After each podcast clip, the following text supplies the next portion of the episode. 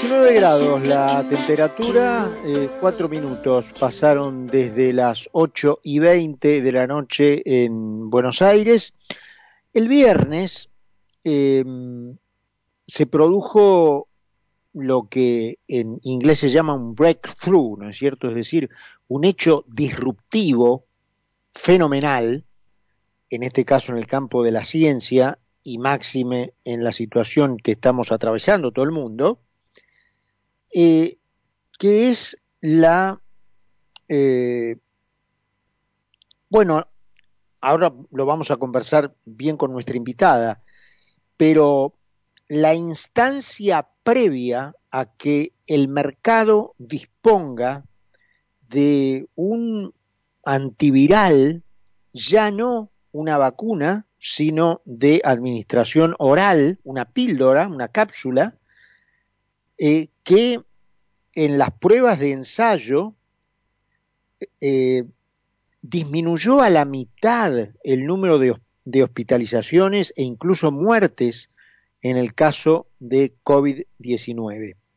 Y está con nosotros quien es la gerente médica de enfermedades infecciosas y cuidados especiales de Merck Sharp y Dom, que es el laboratorio que ha dado con este descubrimiento tremendo, la doctora Gabriela Bugarín. Gabriela, ¿cómo le va? Aquí en Concepto, Carlos Mira la saluda. ¿Cómo está?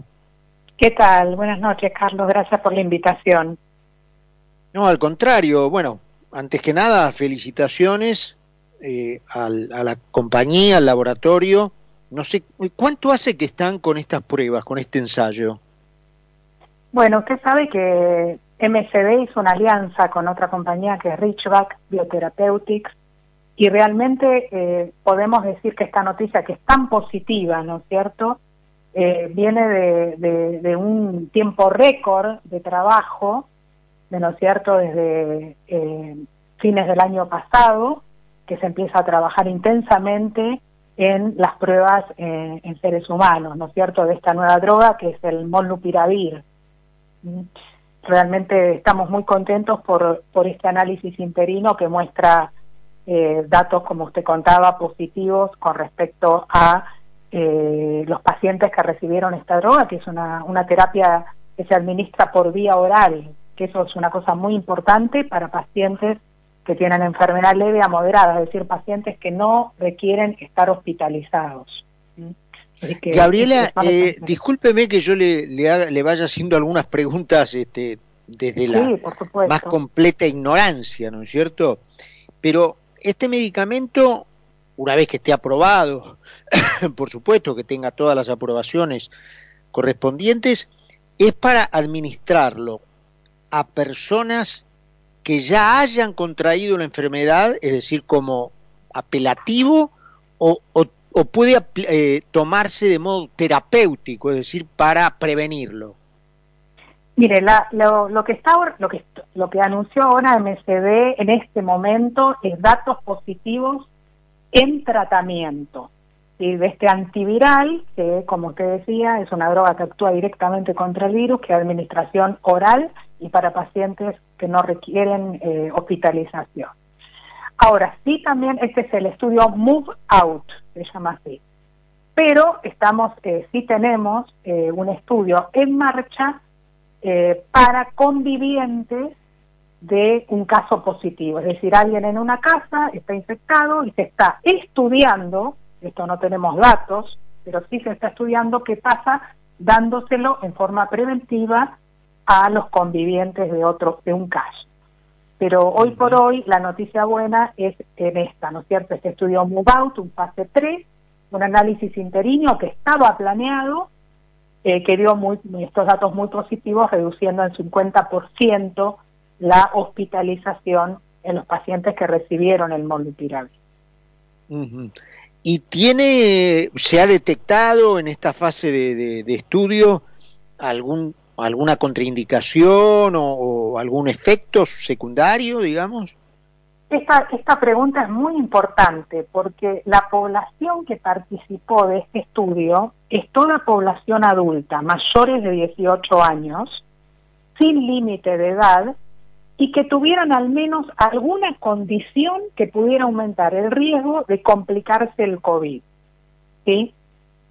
Entonces, por ejemplo, en este estudio están incluidos personas mayores de 60 años, personas con obesidad, hipertensos, enfermedades cardiovasculares.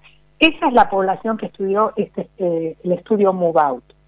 No tenemos datos todavía en poblaciones como por ejemplo pediatría, pero bueno, la buena noticia es que para adultos con, con, estas comorbilidades, como decimos los médicos, alguna cosa que pueda complicar el COVID, esta administración de la dosis dos veces por día por cinco días, y otro punto interesante, tienen que ser personas que tienen inicio de síntomas hasta cinco días, en esta población en la que se probó. Esa era justamente como, como era la, la, la lo, que los prospectos de los remedios llaman posología, ¿no? ¿Cómo se tomaba? Era mi siguiente pregunta. Repítalo, por favor. Sí, lo, lo, lo repetimos. Este estudio analizó al darle los comprimidos a personas con más de 18 años sin límite de edad con algún problema de salud que predispusiera, ¿no es cierto?, a que pudiera complicarse y es dos veces por día, 800 miligramos, cinco días.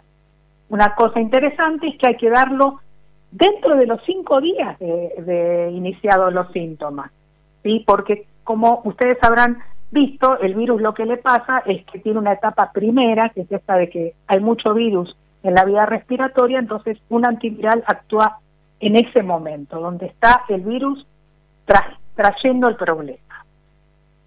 Eh, Gabriela, y mm, la, Argentina, porque fue así en el caso de la famosa vacuna Pfizer, eh, presentó eh, en el estudio a nivel mundial voluntarios o, la Argentina no, no tuvo voluntarios en, en esta fase? Bueno, me, me, me, complace que haga esta pregunta, Carlos, porque mm, primero Latinoamérica en este estudio incluyó el 55% de los pacientes ¿sí? De todo el mundo que participan en este estudio. O sea, más de la mitad de los pacientes que participan del estudio son pacientes de Latinoamérica y está incluida Argentina. Y Argentina está, está incluida en este estudio y en el otro que comentamos, que es el de prevención en convivientes.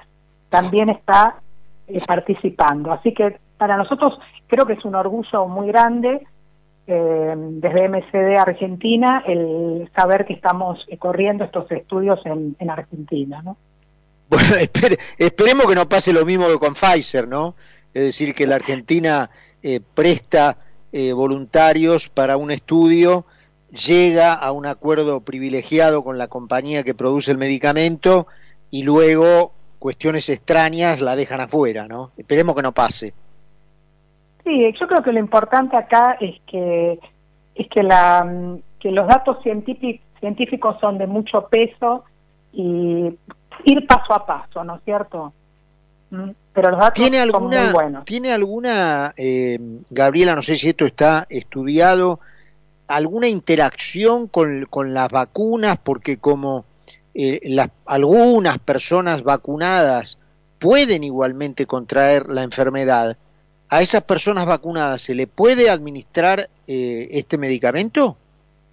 En la población que participó de este estudio era población no vacunada, ¿sí? Así que no podemos eh, anticiparnos eh, a qué va a pasar con la molécula y qué van a decidir, porque usted sabe que esta, estos estudios después los evalúan las agencias regulatorias, las que van a aprobar las drogas. Entonces, claro eh, tenemos que ver cuál es la decisión de ellos en cuanto a cuál es la mejor indicación de molnupiravir. Sí, pero lo que sí es claro es que este estudio no incluyó pacientes vacunados. Pero sí me parece importante eh, decir que el antiviral, como usted decía, complementa las vacunas. Son estrategias complementarias, no contrarias. Correcto, correcto. Y de lo que pasó, el, de la instancia a la que se llegó eh, el viernes, con el anuncio del viernes, a que el medicamento esté, esté finalmente aprobado, ¿cuánto pasa o cuánto, suele, cuánto tiempo suele pasar?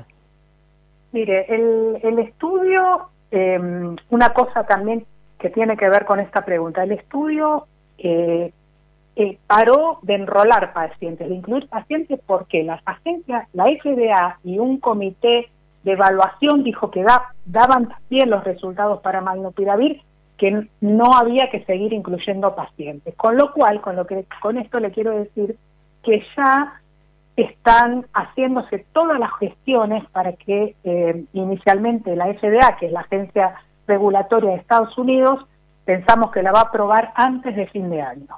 Y al mismo tiempo se está trabajando con otras agencias regulatorias de los diferentes países, ¿no es cierto? Claro, claro, sí, sí, me imagino. Ahora, eh, yo no sé si yo soy un, un entusiasmado, digamos, fuera de lo común, pero esto es un anuncio extraordinario, ¿o no? Para mí es una noticia muy, muy, muy positiva, eh, muy importante porque mm, creo que aprendimos de esta pandemia que, hay cosas que todavía no sabemos para qué lado van a ir, ¿no? que hay cierta incertidumbre, pero contar con las vacunas ya fue un paso muy importante. Y creo que contar con antivirales como este, que es el molnupiravir, eh, también creo que es fundamental.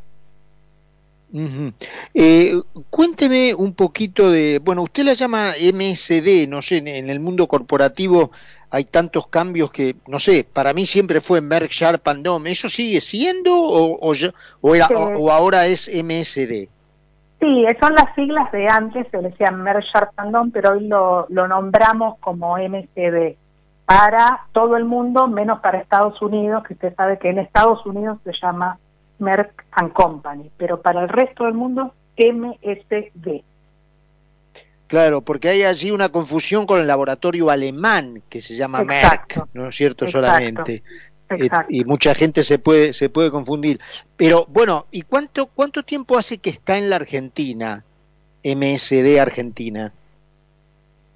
Eso sí que es una pregunta que no la puedo responder, pero muchos años, muchos, muchos, muchos. Fíjese que MSD tiene una historia importantísima en enfermedades infecciosas, en vacunas de hepatitis, etcétera. Es decir, y las vacunas de hepatitis tienen muchos años.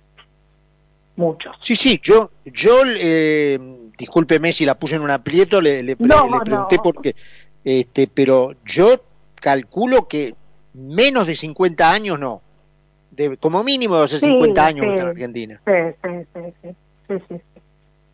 Y, y, y no, sé, no sé si, grosso modo, también le pregunto, la quiero aprovechar ya que la tengo para dar una idea de lo importante que es el desarrollo y la innovación, porque después eh, eh, las personas que se llenan la boca hablando del Estado y terminan operándose su apendicitis en el Otamendi, olvidan que el gran generador de innovación es este sector que invierte millones de dólares, ¿no es cierto? ¿Cuántas personas trabajan en, en MSD Argentina aproximadamente? En MSD Argentina, otra pregunta que exactamente no lo sé, pero cientos. Y, todos, eh, muchos de nosotros estamos dedicados a esto que usted cuenta, que es la innovación, ¿no es cierto? Y la ciencia, que creo que es algo que por lo menos a los que hacemos ciencias de la salud nos entusiasma, ¿no es cierto? Muchísimo. Es que sin innovación no hay nada, Gabriela. Es decir, sin innovación no hay vida, sin innovación no hay futuro, no hay trabajo. O sea, a ver, eh, no sé qué hace falta comprobar para que la gente lo entienda. Pero bueno, eh, la Argentina se embarca, digamos, en, en batallas contra molinos de viento que ya el mundo inventó hace años, así que... Pero realmente, eh, bueno, la quiero felicitar en, su persona al, laboratorio. Eh, ojalá, digamos, cuanto antes, usted decía, los procedimientos burocráticos la, la, hacían calcular que antes de fin de año quizás pueda estar la aprobación definitiva, porque me parece que se trata de, o sea, resolver un problema que tuvo al mundo casi dos años, poco menos que paralizado, con una pastillita dos veces por día, cinco días, ¿no? No se puede creer lo que la capacidad científica humana puede, puede crear. Eh, así que, bueno, felicitaciones de nuevo. No, gracias. Eh, gracias por la entrevista y creo que detrás de toda esta, de toda esta ciencia hay mucha gente, como usted dice, atrás trabajando, no solo de MSD, y, en el mundo. Y, mucho, y, también, digámoslo con todas las letras, Gabriela, y mucho dinero, y mucho dinero, porque esto no se hace soplando botellas. Sí, sí, pero, pero hay un esfuerzo y también reconocer el esfuerzo que hacen los pacientes que participan de estos estudios clínicos. ¿no es cierto? Que también eh, son parte de esta historia, importante de esta historia. Gabriela, le agradezco muchísimo este, este contacto con nosotros, ¿eh? y desde ya, bueno, espero que esos tiempos optimistas se cumplan y, bueno, y que esta pesadilla quede en el recuerdo justamente resumido en eso, ¿no? En una pastillita que se toma menos de una semana, dos veces por día. Un beso grande. Gracias, un abrazo. Gabriela Bugarín es la gerente médica de enfermedades infecciosas y cuidados especiales de Merck Sharp Dom de MSD Argentina. Eh, obviamente la doctora muy especializada en el tema específicamente médico, eh, pero pierdo medio minutito más solamente para remarcar esta cuestión. Eh, esto requiere muchísimo dinero, muchísimo dinero. Y si un país embiste contra la idea misma de la abundancia, de la riqueza, querés ponerlo en términos groseros, de la opulencia, nunca tendrá estas cosas. Y va a morir en el barro, sin, sin medicinas, sin alimentos. Nada se hace soplando botellas. Todo requiere un enorme esfuerzo que la doctora, por supuesto, desde, el lado, desde su lado científico, remarcaba la contribución humana al respecto, pero todo eso hay que pagarlo. Todo eso hay que pagarlo. Entonces, si un país la emprende contra la idea misma de la generación de riqueza, va a estar condenado a lo que es obvio, hoy hablamos de las obviedades, la miseria. Nueve menos cuarto pasaditas en Buenos Aires, bajó un grado la temperatura, 18 y medio, última pausa y conversamos con Carlos Poncio.